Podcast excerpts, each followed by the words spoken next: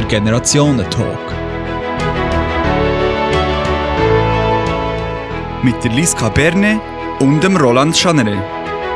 Als Liska Bernet vor zwei Jahren ihren Master in Entwicklungszusammenarbeit mit Fokus auf Nothilfe abgeschlossen hat, sind Bilder von flüchtenden Menschen auf der Balkanroute um die Welt gegangen. Sie hat ihre Sachen gepackt und ist helfen. Zuerst in Serbien, dann auf der Insel Lesbos. Später hat die 28-jährige das Sozialzentrum in Athen geholfen aufbauen. Am Roland Chanere seine Stimme hat über viele Jahre die Glückskette repräsentiert. Der Journalist ist überzeugt, dass man den Menschen nicht einfach die schlimme Welt zeigen kann, ohne dass man ihnen auch die Möglichkeit gibt, einen kleinen Beitrag zu leisten. Der 70-Jährige engagiert sich auch nach seiner Pensionierung, so hat er geholfen, die Crowdfunding-Plattform I Care For You zu lancieren. Verantwortlich für die Technik ist der Samuel Müller, am Mikrofon der Elias Rügsecker.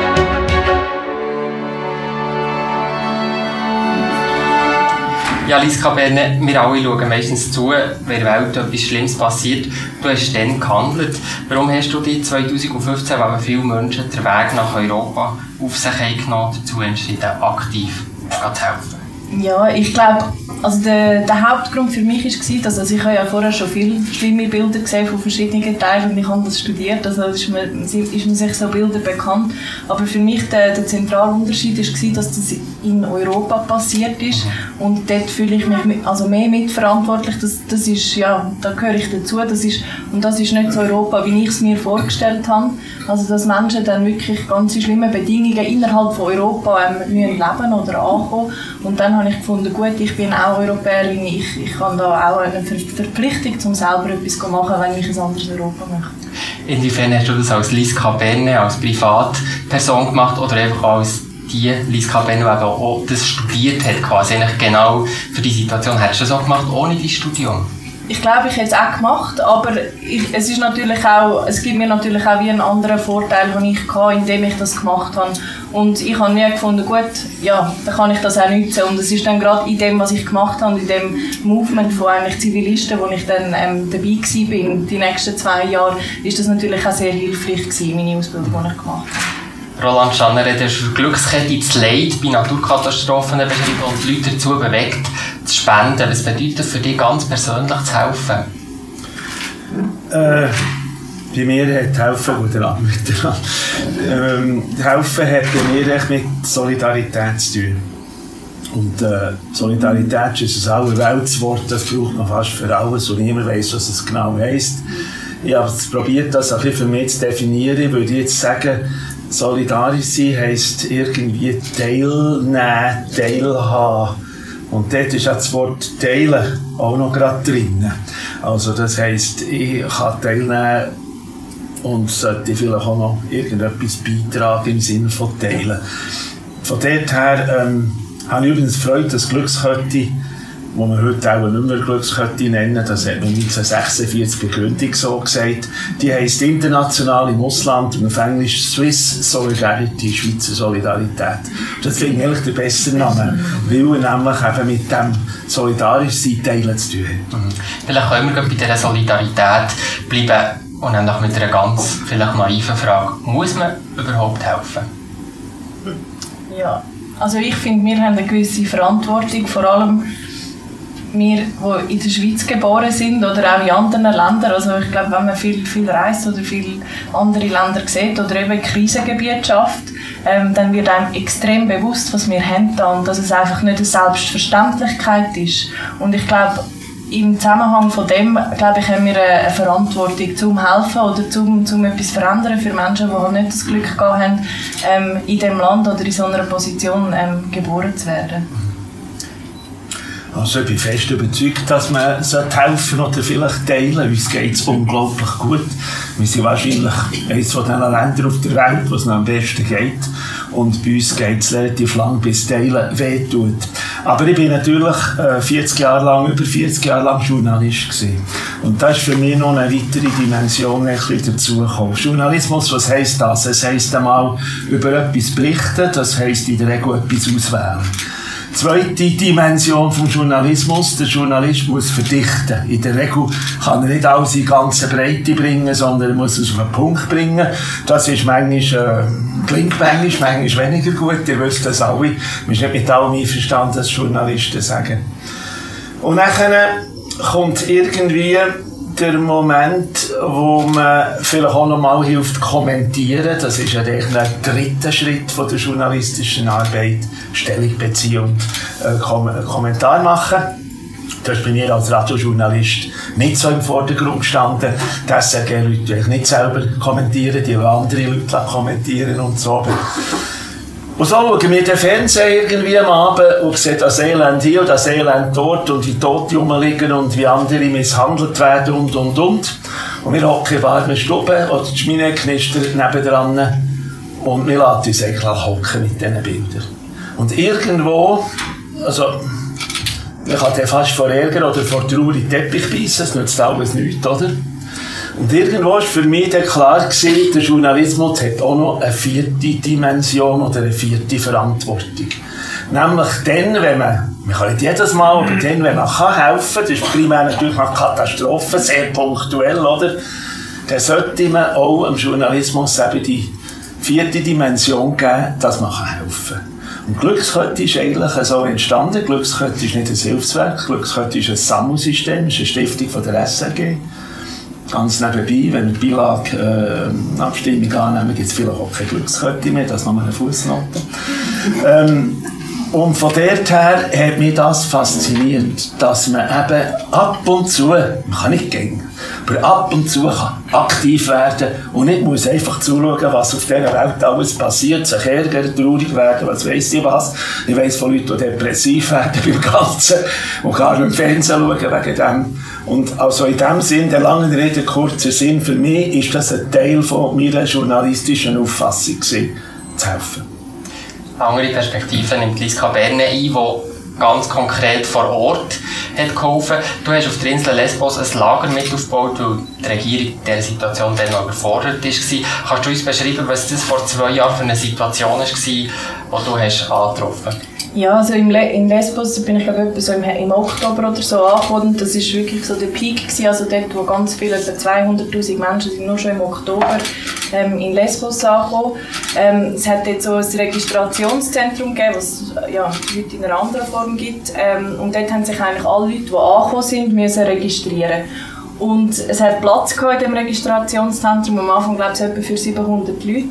Ähm, als ich angekommen bin, hat es aber Tausende, also ich würde sagen, waren es 3000 Leute, die einfach außerhalb ähm, von dem Camp waren.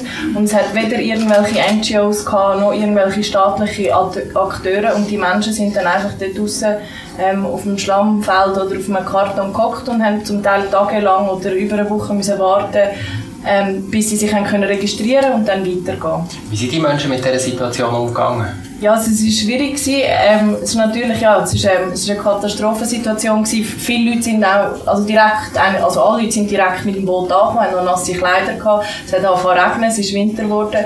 Ähm, es, hat, also es hat zu schlimmen Szenen geführt, schlimme Sachen. Es hat kein, ähm, zu wenig Essen gehabt, oder fast kein Essen. Es hat keine WCs gehabt, zum Beispiel, nichts. Und ja, sehr ähm, ich glaube, für viele Leute ist es extrem schwierig gewesen, also dass man so praktisch alle Würde, die man hat, irgendwie verliert und dann einfach in den Dreck muss irgendwie über, über, das, ja, über die Runde kommen. Das ist eben genau die Situation, die ich gemeint die will nicht wiederholen. Aber wenn ich daheim gehe, durch Stube hocke und solche Sachen zu sehen bekomme, dann fühle ich mich entweder furchtbar machtlos. Was kann ich da ändern? Oder ich werde aktiv. Ich glaube, es gibt einfach die beiden Möglichkeiten aktiv forderst, eben die Liska Berne ganz, konkret in dem Sinn, dass, dass du dorthin ähm, bist gegangen und die hast engagiert. Jetzt vielleicht eine Frage noch zur Situation jetzt im Moment auf der Insel Lesbos. Im Moment gehört in den Medien nicht extrem viel. Hat sich die Situation in dem Fall beruhigt? Nein, also beruhigt überhaupt nicht. Die Situation hat sich sehr verändert innerhalb der letzten zwei Jahre, aber im Moment ist die Situation wieder extrem schlimm. Also ich glaube schlimmer als jemals zuvor, weil ja dann eben ein Hotspot dort errichtet worden ist ähm, im März 2016 und seither sind die Leute eigentlich wie ja in dem in dem Camp eingesperrt. Also alle Leute, die neu kommen, bleiben dort drin und es hat, glaube ich, im Moment etwas über 5000 Menschen dort und Platz für 2000 Menschen. Also es fehlt eigentlich allem und also ich habe letzte Woche mit einer Kollegin telefoniert, die dort gerade am Arbeiten ist im Moment und sie hat gesagt, dass es ist katastrophal. Ähm, einfach auch Gewalt ähm, überall. Also sie haben zum Beispiel angefangen, Frauen müssen Windeln verteilen in der Nacht, weil es gefährlich ist, um auf die WCs zu gehen. Was gibt es ist wirklich eine ganz ähm, katastrophale Situation dort. Im Moment. Jetzt ist es ja so, dass dann, wo du das, das, das äh, Zentrum hast geholfen aufbauen, eben für etwa 500 bis 600 Leute neben dem offiziellen Zentrum, ähm, das gibt's heute nicht mehr, das Zentrum. Kannst du vielleicht kurz erklären, wieso? Genau, also es hat auch eben mit dem EU-Türkei-Deal zu tun gehabt. Im März 2016, weil dann eben ein Hotspot errichtet worden ist. Das heißt, es hat einen Haken um das Registrierungszentrum eigentlich gegeben. Und die Leute, die neu ankommen, sind dort bleibt eigentlich unter dem Gedanken, dann zurück in die Türkei deportiert zu werden. Und unser Camp ist dann durch das natürlich überflüssig geworden, weil die Leute direkt in das Camp gebracht worden sind und nicht mehr können rausgehen Nachdem das Camp dann von ähm, wo, wo du jetzt eben hast erzählt, wo das, das nicht mehr hat gegeben, hast du gedacht, jetzt kann ich nicht einfach nicht mehr machen. Du hast dann ein neues Zentrum aufgetan in Athen. Ähm, Cora heisst das. Was ist dort die Idee dahinter? Ja, also genau, dort sind wir dann eigentlich also zusammen mit, mit Flüchtlingen und anderen ähm, freiwilligen Helfern sind wir dann auf Athen weiter, weil wir halt ja in der Zwischenzeit viel ähm, Erfahrung gesammelt haben und auch Kontakt ähm, zu, zu Organisationen, die Geld haben gegeben, oder Stiftungen oder was auch immer, aber halt auch zu ganz vielen Flüchtlingen selber und Freundschaften geschlossen haben. Ähm, und dann ist es für uns wie klar gewesen, okay, wir gehen zusammen weiter und ähm, also weil die Situation ist in Athen auch sehr schlimm gewesen und ja, und dort haben wir eigentlich ein Zentrum aufgebaut mit dem Gedanken dahinter einfach ein Ort von Willkommen sein, wo wir aber auch Basic Service anbieten, also äh, nein, das ist Englisch wieder, ähm, Angebot, Grundbedürfnis, ähm, ähm, können abdecken. Also es hat zum Beispiel eine grosse Küche, wo Flüchtlinge selber für 1000 Leute pro Tag etwa kochen.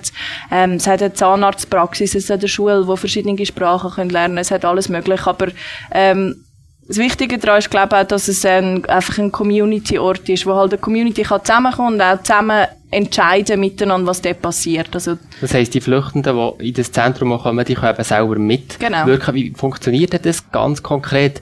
Ähm, die kommen mit einer Idee und dann kommen von eurer Seite Input, wie man das umsetzen könnte. Ja, also es gibt ja eigentlich gar nicht so unsere Seite, ihre Seite, weil wir machen das zusammen und es kommen immer andere Leute dazu oder Leute sind für ein Zeitchen dort, also das ändert sich natürlich. Ähm, ja, dann haben wir einmal in der Woche hat's dort so eine, so eine ähm, Sitzung, General Assembly wird das genannt, ähm, wo Probleme diskutiert werden, was es gibt und wo Leute können ihre Ideen bringen und dann, dann wird darüber geredet und ja, abgestimmt sozusagen eigentlich. Roland Schanere, wenn du jetzt der Liska Berne so zulässt und überlegst, ja, jetzt vielleicht vor 30, 40 Jahren, wie hat man in ihrer solchen Situation geholfen, zum Unterschied dazu, wie sie es heute macht? Ja, es hat natürlich ganz andere Kommunikationsmöglichkeiten gegeben vor vier Jahrzehnten, das muss man schon sehen. Wahrscheinlich wären die äh, Situationen und Zustände in dieser drastischen Form gar nicht bis zu uns vordrungen. Also man gar nicht wieder vorher Wir hätten viel äh, spärlichere Informationen gehabt, es hat dem wahrscheinlich auch weniger berührt. Äh, wir weiss heute, dass die äh, Leute, die zur äh, Flucht gezwungen werden oder vielleicht auch freiwillig äh, fliehen, aus diesen Situationen auch untereinander sehr gut vernetzt sind. Die meisten, die ich hier gesehen habe, laufen, ein Handy und so weiter. Das ist eigentlich das Einzige, was ich als Vater zu ihrer ganzen äh, Umgebung überhaupt noch haben und so weiter. Oh, wie ist denn der Unterschied im Vergleich zu, also quasi das Projekt oder die Hilfe vor Ort, wo jetzt eben die Liska Berne quasi leistet, wenn jetzt da ihr so zulässt, macht sie das anders, als man es vielleicht früher hat gemacht? Also nicht nur in dem Sinn, wie es bekannt wird, sondern wie die Hilfe abläuft. Hier. Also ich habe natürlich vor allem mit Naturkatastrophen zu tun gehabt. Das ist ein bisschen etwas anderes. Dort äh, hat man eine bessere Zuversicht. Dort sind die Leute motivierter, äh, mitzuhelfen beim Aufbau und so. Weil man sieht natürlich Fortschritt und man sieht auch ein Ende von dem. Beim Tsunami haben wir zwar auch sechs bis sieben Jahre Wiederaufbau gemacht. Also, das ist auch über Jahre gegangen. Aber wir haben Provisorien zwischendurch. Ich glaube, die Hoffnungslosigkeit, die ich von dem, was du sagst, rausgehöre, die gibt's schon weniger bei Naturkatastrophen. Und das Zweite ist nachher, dass wir Glückskette, ja, ich schon gesagt, ist ein Sammelsystem, ist kein Hilfswerk, aber wir arbeiten mit rund 30 oder ich muss jetzt sagen, ich habe geschafft, ähm, mit rund 30 äh, Schweizer Hilfswerken zusammen. Die alle zusammen müssen sich äh, akkreditieren bei Glückskette. Das heisst, sie müssen zur Glückskette Familie gehören und ganz viele Bedingungen, es sind etwa 15 Bedingungen, die sie müssen erfüllen. Und dort ist natürlich von Anfang an auch sehr viel Professionalität dort, weil man hat primär bei denen, wenn man das Geld, das man gesammelt hat, in Projekt einsetzt und die Hilfswerke bekommen es nicht einfach, das Geld. Die müssen sich darum bewerben mit einem mit Projekt und Fachleute schauen das an. Aber ähm, man hat natürlich beim Vergeben von diesen Projektgeldern möglichst geschaut, welche Hilfswerke sind schon vor der Katastrophe im Land gewesen. Und die kennen natürlich die Verhältnisse, die wissen, wie Korruption läuft, die wissen, auf wen man sich kann verlassen und, und, und. Das ist eine sehr hohe Garantie dort. Wenn der die Sommer zum Beispiel in Sri Lanka schon seit 20 Jahren Kinderheim äh, geführt hat, wo der Tsunami gekommen ist, dann muss man die nicht unbedingt lernen, wie man mit den Leuten dort umgeht. Also, die Situation ist jetzt für uns ein bisschen anders gewesen, indem wir A, haben Hilfswerke vor Ort gehabt, vielfach, und B, man bei uns, äh, äh, etwas hat gesehen, was entsteht. Das denke ich wahnsinnig wichtig, moralisch, oder? Hier, hier sind, sind, sind die Leute, so wie ich das verstehe und lesen und hören und sehe, äh, haben so wie keine Zukunft vor sich irgendwo. Sie wissen Lies Kapelle, so du hast mir erzählt, äh, eben die Situation auf Lesbos, wo, wo du dann bist hergekommen, ist so gewesen, dass eigentlich die grossen Hilfswerke und so eben sehr wenig präsent ist gewesen. Wie, wie hast du das wahrgenommen, eben Zusammenarbeit mit den Hilfswerken und so? Ja, also es ist ähm, sehr schwierig gewesen. Also es hat ganz am Anfang eigentlich wirklich praktisch gar niemand gehabt. Das sind die gleichen Erlebnisse. Vorher bin ich noch auf der Balkanroute gewesen. Dort ist es auch das Gleiche gewesen. Oder ganz wenig. Also vielleicht zwei UNO-Leute für das Camp mit 1000 Leuten, die am Wochenende aber nicht geschafft haben. Oder halt dann bekannte grosse Organisationen, die am 5 Uhr Feierabend machen. Und das ist für mich unverständlich gewesen. Also auch mit dem Hintergrund, dass ich das studiert habe und das eigentlich mein Ziel war, bin ich dort relativ ähm, schockiert gewesen. Ähm, und ich glaube, das, das hat auch ganz viel, also es hat für viele auch andere Helfer, also einfach Zivilisten, die gekommen sind, um etwas zu machen, ist das eine ähm, extrem frustrierende Situation gewesen, weil das ist ja eigentlich die von denen, wo man es erwarten würde, dass sie dort sind. Und mit der Zeit sind dann schon mehr gekommen und haben das, haben auch, also vor allem innerhalb vom Camp offiziell geschafft, aber es hat ja nie genug gehabt es ist natürlich dann auch politisch schwierig mit staatlichen Vorgaben oder EU-Vorgaben oder wo das Geld herkommt und so. Mich würde noch interessieren, was das für Leute sind, die eben wirklich dort vor Ort helfen? Sind das alles junge ähm, Leute so in deinem Alter oder hat es so ältere Leute dabei? Also es sind ein, ein Großteil sind junge Leute. Es hat mehr Frauen als Männer. Es hat aber auch alte Leute. Es hat viele Leute gehabt, die pensioniert waren und sind helfen. Es hat also Berufsherren durchs Band, alles, was man sich vorstellen kann. Es hat Schreiner, es hat Yogalehrer, es hat Banker, die ihren Job geschmissen haben und sind helfen. Es hat also wirklich alles, was man sich vorstellen kann. Und ich glaube, das ist auch, das hat es auch sehr stark gemacht und sehr schön gemacht, weil wirklich einfach Leute aus, aus der Gesellschaft eigentlich gewesen sind, wo jeder dann seine Fähigkeiten mitgebracht hat und seine Netzwerke mitgebracht hat und auch nachher also Crowdfunding oder das Geld gesammelt hat in seinen Netzwerken in den verschiedenen Ländern das sind auch Leute aus ganz Europa gewesen, ähm, auch zu Amerika, aus anderen Ländern, ja. Roland Chanrey, ich möchte noch wissen von dir, wie, wie, wie kann man sich das erklären, jetzt in dieser Krisensituation, quasi die grossen Hilfswerke, jetzt aus Sicht von Lies Berne, wie sie das beschreibt, nicht äh, gleich präsent sind, wie sie sollten sein und wie sie es vielleicht bei einer Naturkatastrophe, im Tsunami zum Beispiel waren? Ich glaube einfach, die Dimensionen sind zum Teil einfach andere, oder? Und äh, ja, vorher noch eine schnell dem nachgedacht. Du, du also wie, Entschuldigung, wegen der Dimensionen. Wie meinst du, Dimensionen sind anders? Also das Ausmaß ist also, wo grösser? Also oder? die Hilfswerke sind ja jetzt zum Aha, Teil vor Ort. Grösse von der Hilfswerke. Aber, aber, aber das Problem ist natürlich so riesig. Also wenn man für, für 1500 Leute Platz hat auf einer Insel, es kommen 8000. Also da ist auch jedes Hilfswerk überfordert. Vor allem, wenn man quasi den Ereignis muss hinten nachrennen. Wenn ein Hilfswerk schon vorher vor Ort ist, ist, geht natürlich einiges einfacher, oder? Also, das ist, ist, ist relativ eine, eine schwierige Frage. Aber ich glaube, mir hat heute sowieso grundsätzlich, aber vielleicht reden wir von dem dann auch nachher, Früher hat man eher Hilfswerke unterstützt. Also meine Eltern und auch das, was ich erlebt habe, die haben das Geld irgendwie an einem Hilfswerk gegeben. Heute erfahre ich eigentlich, nicht zuletzt auch mit dieser Crowdfunding-Plattform, die du davon geredet hast, heute hilft man eher projektbezogen. wer dahinter steht, ist nicht so wichtig. Kannst du das so unterstützen, die Beobachtung? Also, dass man eher projektbezogen, ja, das kann gut sein, das, ja, also das ist ja jetzt auch extrem, also ich sehe es jetzt eben innerhalb von den letzten zwei Jahren hat es dann extrem viele Leute gegeben, die einfach also finanziell das unterstützt haben oder Geld, Gelder mitgebracht. Aber etwas, was ich noch gerne möchte sagen zu dem, wieso ich, also ich glaube, dass die NGOs am Anfang vor allem nicht so prä präsent war, weil wirklich, das sind zum Teil riesen bürokratische Apparate, die extrem, die einfach nicht so schnell können dann reagieren. Also, und das ist, also ich habe es in verschiedenen Situationen ähm, erlebt. Zum Beispiel geben, eines, es war im Winter, gewesen, Januar 2016. Ähm, es hat eine Organisation gehabt, eine relativ grosse, gut bekannte Organisation, die ein ähm, Lager mit 10'000 Decken hat, wo sie haben müssen räumen.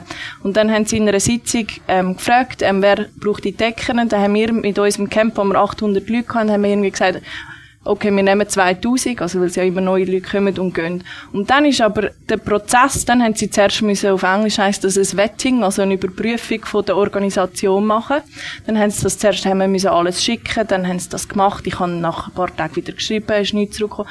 Und schlussendlich hat das fast einen Monat gedauert für ein Lager, das zehn Minuten von unserem Camp entfernt war. Und wo sie dann geschrieben haben, okay, ja, ist gut, ist alles okay mit eurer Organisation, sie können es haben, ist, ist es ähm, Frühling gewesen und wir haben die Decken nicht mehr gebraucht. Und das ist, das ist einfach ein Problem, oder, ja, und, und ja, die ganze Bürokratie dahinter ist, haben wir gemerkt, sind wir einfach viel flexibler und schneller. Vielleicht weniger, also nicht vielleicht, klar, weniger, unpro, äh, ja, weniger professionell, aber schneller und flexibler und es braucht wie beides amix. Drum und dann müsste nicht die Zusammenarbeit irgendwie noch besser organisiert genau. werden. Hast du das Gefühl, das, das liegt an beiden Seiten oder liegt das vor allem jetzt an den, an den Hilfswerken? Also ich glaube, jetzt am Anfang ist ähm, also haben schon dann auch die NGOs, die, also die grossen NGOs, dann, es ist vielleicht auch wie plötzlich sind ganz, also ich meine, wir sind hunderte von Gruppen gewesen aus Leuten, es sind tausende von Volunteers gewesen. Also es ist wirklich plötzlich eine rechte Bewegung geworden. Und ich glaube, am Anfang haben sie eher ein Angst gehabt, aber mittlerweile, also dass einfach auch jemand kommt und wie ihre Rollen übernimmt oder schneller ist. Und mittlerweile aber ähm, funktioniert Zusammenarbeit mit vielen Organisationen immer besser und sie anerkennen den, den Need einfach, also den, den, dass es das braucht auch vielleicht oder gerade so zivilgesellschaftliche Organisationen, die schnell können reagieren und zuerst reagieren und dann ihre, ihre Rollen auch, wo, wo eine andere Rolle ist, wo kann eine Koordinationsrolle sein und professioneller, länger längerfristig planen. Und ich glaube, wenn man gut und besser kann zusammenarbeiten in der Zukunft, kann das sehr wichtig sein. Ich glaube auch bei Naturkatastrophen, also jetzt, ähm, ja, ist, ist das, ist, glaube ich, auch, dass immer am Anfang, oder die ganz Ersten, die reagieren, das ist oft Zivilgesellschaft. Und dann kommen die Organisationen nach einem Zeitchen und können übernehmen. Das mag schon stimmen, dass die eine gewisse Schwerfälligkeit haben. Aber man muss so sehen, die haben natürlich auch sehr viel längerfristige Aufgaben. Und wir erwarten mhm. natürlich auch, dass die, wenn sie in einem Land Hilfe leisten, an vielen Orten sind. Das ist natürlich viel einfacher zu sagen, wir machen ein Projekt in Athen und haben dort einfach ein Haus und, und machen alles, was wir machen dort. Von, von Hilfswerken erwartet man natürlich in der Regel, sie mehr als nur punktuelle Arbeit irgendwo leisten. Und das Zweite ist, dass Hilfswerke auf Spenden Spenderinnen und Spender angewiesen sind über lange Zeit, nicht nur für ein äh, singuläres Ereignis dass man dort natürlich auch immer wieder muss Rechenschaft können ablegen, was mit dem Geld geht. Da wird natürlich Sachen, also wenn, es, wenn eine kleine, äh, spontane Aktion von ein paar Leuten äh, 20, 30.000 Franken zusammenbringt und die verhühnern die, was auch passiert, dann ist das irgendwo, dann haltet sich das in Grenzen. Aber wenn ein Hilfswerk Millionen muss verwalten und das in die Hose geht, dann haben sie da natürlich ernsthaftliches Problem. Aber es ist schon so, wie du sagst, gerade im ersten Moment ist immer Desorganisation. Ich habe Zeitkatastrophen erlebt und man hat gesagt, so und so viele Sachen sind schief gelaufen. Gut gemeint ist oft das Gegenteil von gut, hat der Churchill gesagt. Eines den besten Sätze in der, Hilfs in der Hilfswelt. Gut gemeint ist oft das Gegenteil von gut. Also ich habe selber erlebt, wie zum Beispiel, ähm, nochmal zur Illustration vielleicht ein Beispiel, wie äh, beim Tsunami für die Hilfe in Sri Lanka zu Amerika sind Kleider gesammelt worden. Bergeweise. Die sind nachher in Container da worden und entweder per Schiff hergebracht worden oder zum Teil per Flugzeug. Die Kleider hat es nicht gebraucht dort. Äh, vor allem, äh, Kleider, äh, irgendwie Pelzmäntel, Grösse 44. da gehen zwei, da gehen zwei Asiatinnen rein in einen, oder? Nicht sortiert, alles durcheinander. Ich kann so nicht helfen. Das ist gut gemeint, aber nützt gar nichts. Und es kommt dazu, dass nachher die Flüger, die kommen sind, auf diesen kleinen Flugplätzen, zu mir und ausladen von dem Mist, weil die Kleider kommen zum Teil aus Sri Lanka, wenn es die schon braucht, kann man sie deproduzieren, oder? Dann haben Flüger mit sättigem Zeug, wo niemand hat wollen, niemand hat bestellt, nicht alles hat gemeint, sie helfen toll, hat Flughäfen verstopft für andere Flugzeuge, die dringend Medikamente haben zu bringen, nicht haben können landen in der Zwischenzeit, oder? Und solche Sachen passieren natürlich gerade bei grossen Katastrophen. Also Immer quasi wieder. die Hilfe nicht äh, gut koordiniert. Und hockt nachher zusammen und sagt, äh, wir tun mal Aber das wo, alles wer, besprechen. und Roland Schanner, mich würde interessieren, wer müsste das koordinieren? Also wer muss in so einer Katastrophe der Leithalle also, also es kommt darauf an, natürlich in Griechenland, eigentlich wäre es der Staat, wo, wo also die griechische Regierung. Die griechische Regierung. Also eigentlich ist es immer der Staat. Wenn es natürlich Staaten hat, die noch nicht funktionieren, ist das in der NGO-Welt normalerweise die UNO, also das UNHCR, wo ähm, ähm, die, also die Koordination übernimmt. Und in Griechenland ist das natürlich extrem schwieriges ähm, Zusammenspiel, wo, wo ich auch immer mitbeobachte und in, also in Sitzungen mitbeobachte. Das ist ähm, sehr komplex und ähm, kompliziert. Und jetzt ist ja wie der ganze Flüchtlingsthematik so, dass eigentlich die EU ja eine Verantwortung hat und dort der politische Wille häufig auch fehlt. Das hast du mit im Vorgespräch gesagt. Ähm, und e, eine, eine Thematik ist ja auch noch, das würde mich vielleicht von dir auch noch, Roland Schanner, interessieren, die Glückskette hat jetzt für diese Situation oder jetzt für, Flücht, für die flüchtenden Menschen in Griechenland oder so jetzt zum Beispiel nicht eine, eine Sammlung gemacht. Was braucht es denn, dass Glückskette eine Sammlung macht? Äh wenn wir zuerst die Frage, also, also Glückskette, oder was braucht es, dass Glückskette äh, eine Sammelaktion startet, oder anders gefragt, warum ist jetzt zum Beispiel also Glückskette, Griechenland nicht... Glückskette ist primär per Definition eben nach Innenstatut ein Hilfswerk bei Katastrophenfällen. Jetzt kann man sagen, was heute passiert, ist eine Katastrophe. Und Glückskette hat sehr, sehr schnell das Postkonto eröffnet, zum Beispiel. Es kommen auch Spenden rein. Wir haben jetzt auch wieder Spenden gemacht in dem ganzen Zwist mit Burma und, äh, und dem Nachbarland dort und so weiter. Äh, man muss einfach sehen, Glückskette ist insofern ein Spezialfall, als es eben ein Mediensammelsystem ist. Wenn die Medien die Themen nicht entsprechend aufgreifen, kann Glückskette praktisch nicht sehr gut aktiv werden. Also Glückskette kommt nach den Medien und viele Leute sagen, gegen wiederum kommt nicht zuerst Glückskette, die Medien kommen ja schon hinten nachher. So funktioniert also es muss zuerst eine öffentliche Es muss eine Öffentlichkeit mhm. da sein, dass die Leute überhaupt wissen, um was es geht. Und das ist natürlich ein, nur zum, ist auch eine Katastrophe, aber es ist eine politische, es ist eine religiöse, es ist eine, es ist eine, äh, äh, also das ist viel, viel kompliziertere Thema Thematik, als wenn man kann sagen, eine Flutwelle hat das halbes Land überschwemmt. Lies Kaberne, wie macht man das jetzt quasi in dieser Situation in Griechenland im Moment die Medienöffentlichkeit nicht extrem stark heranschaut, aber du hast vorher beschrieben, die Situation ist relativ dramatisch. Wie organisiert man sich gleich, dass der gleich die Hilfe kommt, dass man Freiwillige findet und auch, also, dass man das Geld findet. Das ist eigentlich im Moment überhaupt kein Problem. Also es gibt immer also Freiwillige, wir haben mindestens 50 Anfragen pro Tag für Leute, die helfen wollen und auch, also es gibt dann viele Stiftungen und so, wo, wo sehr gerne auch so Projektunterstützung also stützen, also gerade auch in der Schweiz oder so. Und also das, im Moment ist das noch kein Problem. Ich kann mir gut vorstellen, dass irgendwann dann nicht mehr so einfach wird sein. Also es mangelt nicht am Geld, es mangelt nicht an den Helferinnen und Helfern? Nein. Es mangelt. ist politisch. Also ein politischer Wille, um das Problem zu lösen. An dem, das ist das Einzige, an dem was mangelt in Europa.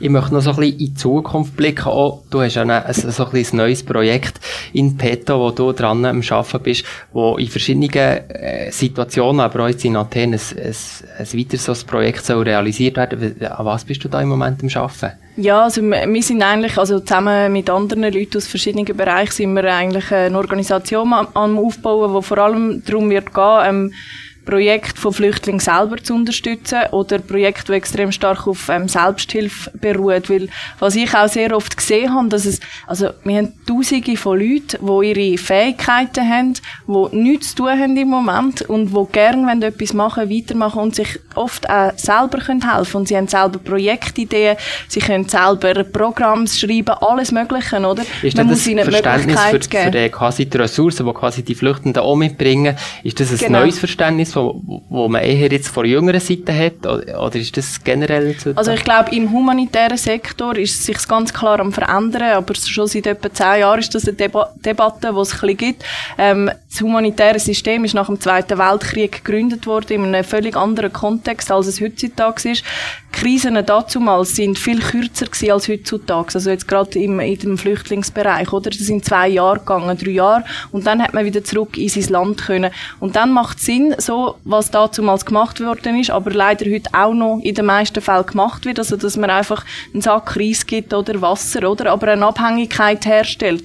Heutzutage geht eine Krise, also Flücht flüchtende Leute sind im Durchschnitt, es gibt unterschiedliche Zahlen, aber die, wo sich die meisten darauf ähm, festlegen, sagen im Schnitt 10 Jahre, 10 bis 17 Jahre ähm, weg von ihrem also ihrem Zuhause, von ihrem Land, können nicht zurückkehren und leben in Camps oder ja irgendwo abgeschoben von der Gesellschaft. Und ich glaube, dort müssen wir reagieren und neu anfangen, Leute mehr einfach inkl inkludieren. Also das heisst, du solche Projekte quasi, oder die Projekte, die du jetzt im Moment entwickeln bist, entwickelst du mit dem Zeithorizont, also dass ja. du bewusst bist, das müssen wir auf sichere Beine Darf ich da noch eine Fall, Nachfrage ja. stellen? Die Leute, die jetzt äh, flüchten, wollen die grundsätzlich einmal überhaupt wieder zurück?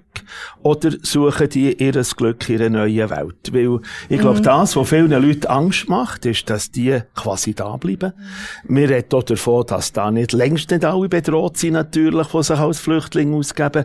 Also, wenn du von dieser Länge redest, mhm äh, die früheren Katastrophen kann man davon ausgehen, dass Flüchtlinge in der Regel wieder heim wollen. Und da, glaube ich, gibt es eine Verunsicherung auf diesem Punkt. Ja, also ich glaube, man kann nie allgemein von dem Flüchtling reden. Also es ja. kommen Flüchtlinge von überall. Jetzt die Menschen, die ich kennengelernt habe, würde ich sagen, 90 Prozent der Fälle sagen die Leute im Moment, sie wollen nichts anderes als zurückgehen ihre, ihre Heimat gehen. Und ich weiss natürlich nicht, in zehn Jahren... das ja die, die in der Situation sind, quasi eben in Griechenland, in der, in der Notsituation, quasi noch nicht in, in also sie wollen oder, weiterflüchten quasi. Oder nein, oder auch in Deutschland oder ja. in der Schweiz, Leute, die ich kenne, die mittlerweile da sind oder so. Aber das, also eigentlich fast niemand will will eigentlich das Leben aufbauen. Aber ich weiß nicht, ich kann mir schon vorstellen, in zehn Jahren wird man sich da ein Umfeld aufbauen, vielleicht einen Beruf haben, vielleicht eine Familie aufbauen und dann wird man vielleicht nicht mehr zurück. Also das, das glaube ich schon auch, ja. Mhm. Also der zeitliche Faktor ist, glaube ich, schon ein Punkt, ja, aber, sich gegenüber früher schon Aber das ist natürlich Europa und, also, und die Zahl, oder einfach von was ich vorher geredet habe, also der grösste Teil der Flüchtlinge, 90 Prozent von allen Flüchtlingen leben in Entwicklungsländern oder in Camps und die kommen gar nicht auf Europa, das ist ein Bruchteil. Und ich rede auch von den Leuten, also wo zum Beispiel im Libanon oder in Jordanien in diesen riesen Camps sind. Und auch dort, oder, also, dass, dass die einfach dort vor sich hinleben, ohne irgendwelche wirtschaftliche Perspektiven zu haben und ihre Fähigkeiten können in die Gesellschaften einbringen. Und das, glaube ich, muss man verändern. Weil da, sonst ist es, ähm, also jeder verliert, oder? Also, ja. sonst. Roland Schanner, ich möchte noch heute auf dein Engagement ähm, zu reden kommen, wo du jetzt nach deiner Pensionierung in Angriff hast genommen mit I Care For You, ähm, eine Plattform, eine Crowdfunding-Plattform, die eigentlich kleine Hilfswerke auch helfen laufen zu lernen, ähm, kleine Projekte unterstützt. Was ist die Idee von diesem Projekt? Also ich habe natürlich in meiner Glückskette Zeit immer wieder erlebt, dass es manchmal vor Ort auch Gruppierungen hat gegeben, manchmal sogar Schweizer, die irgendwie nach Thailand ausgewandert sind und so, der hat eine Schule unterstützt oder ein Geschäftsmann hier in Bern, den ich kenne und einen Laden hat, wo hat in Peru einen Kindergarten entdeckt, äh, in, in Lima, wo, wo eine Schweizer führt und so und wo einfach mit kleinen Aktionen helfen, vielleicht jedes Jahr 5000 äh, Franken schicken oder 10.000 Franken schicken. Und die haben natürlich bei einer Glückskette in dem Sinn praktisch nie eine Chance gehabt. Wir haben akkreditierte Hilfswege gebraucht und Projekte von 100.000 und Millionen von Franken eingereicht haben. Wiederaufbau von ganzen Dörfern, 300.000 und so. Und mir jetzt manchmal ein bisschen weh, dass man Leute, die, glaube ich, wirklich mit viel gutem Willen und viel Engagement vor Ort waren und haben gesagt, ja, jetzt habt ihr doch Millionen gesammelt, jetzt könnt ihr mir doch 20.000 Franken geben, das tut doch niemandem weh. Aber Kriterien vom Verteilen kannst du nicht laufend einfach ändern. Und vor allem kannst du es nicht kontrollieren. Bei Glückskette sind alle grossen Projekte von externen äh, Experten zum Abschluss abgenommen und geprüft worden, also vor Ort. Und das kannst du natürlich nicht machen, wie jemand Kindergarten unterstützt irgendwo. Und von dort her habe ich immer die Idee gehabt, ob man nicht könnte die Möglichkeit schaffen, dass so kleine Leute äh, kleine Organisationen, Leute in kleinen Organisationen könnten Geld sammeln. Und das Crowdfunding, ich nehme an, ihr wisst, wie das geht, da wird das Projekt im Internet äh, vorgestellt und die Leute können freiwillig dort einen Beitrag geben. Es gibt sogar zum Teil kleine Goodies, wenn man so und so viel zahlt, dann bekommt man sogar irgend, irgendeinen Postkartengruß von einem Kindergarten aus Afrika oder was weiß ich was. Und von dort her ist eigentlich äh, das schon ein modernerer Weg. Ich habe es schon kurz angetönt hier im Gespräch. Ich glaube heute, dass ein Hilfswerk nicht mehr so eine Bedeutung hat bei jungen Leuten wie ein Projekt, wo ganz handfest da ist, wo es heisst, wir brauchen 8'500 Franken für irgendetwas zu realisieren. Und das wetten wir eigentlich abholen. Und das funktioniert auch recht gut. Wir haben ungefähr eine Erfolgsquote von knapp 70 Prozent. Also von den Projekten, die eingereicht werden. Ja.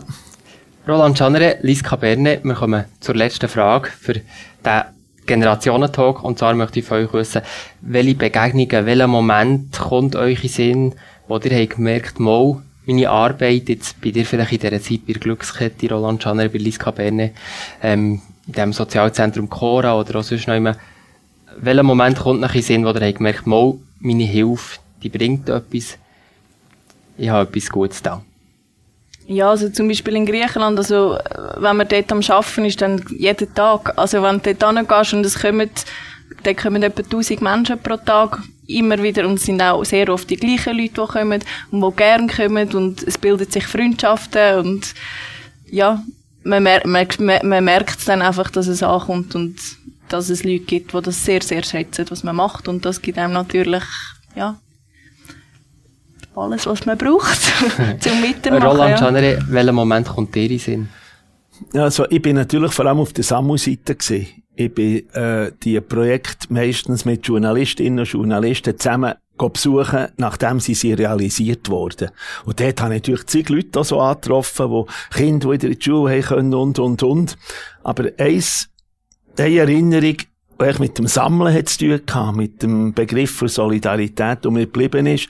So am Sammeltag sind wir auch selber auch mit etwa 300 Leuten an den Telefon und nehmen die Spenden entgegen. Und da sagt mir, äh, ein Mann, er sei Vater ihrer Familie und vor einem Jahr ziemlich genau sei ein Kind gestorben, äh, durch Krankheit, glaube ich, oder der Unfall, ich weiss es nicht mehr so genau. Und sie waren sehr betroffen gewesen und sie haben in Kinderzimmer während einem Jahr nichts können ändern und alles lassen, wie sei, weil sie irgendwie das Gefühl haben, wir sind noch nicht nachher für da etwas zu ändern. Und jetzt sind sie vor ein paar Tagen hinter zu aufräumen gegangen und fingen ihre Schublade ein Portemonnaie mit irgendwie 38 Franken 50 noch von ihrem verstorbenen Kind. Und das hat sie natürlich sehr berührt. Was machen wir mit dem? Es ist nicht sehr viel Geld, aber es ist etwas ganz, ganz Wertvolles, emotional. Und jetzt haben sie vorhin gehört, dass wir eben für Kinder in der, äh, in der Welt draussen nach einer Katastrophe Geld sammeln. Und er ist jetzt überzeugt, dass sie das Richtige. Er spendet jetzt das gesammelte, das gesparte Geld von dem Kind, was es nicht mehr gibt, für anderen Kindern zu helfen. Merci vielmals. Das war der Generationentalk zum Thema Helfen mit der Liska Bernet und dem Roland Schanere. Für Technik war der Samuel Müller verantwortlich am Mikrofon der Elias Rügsecker.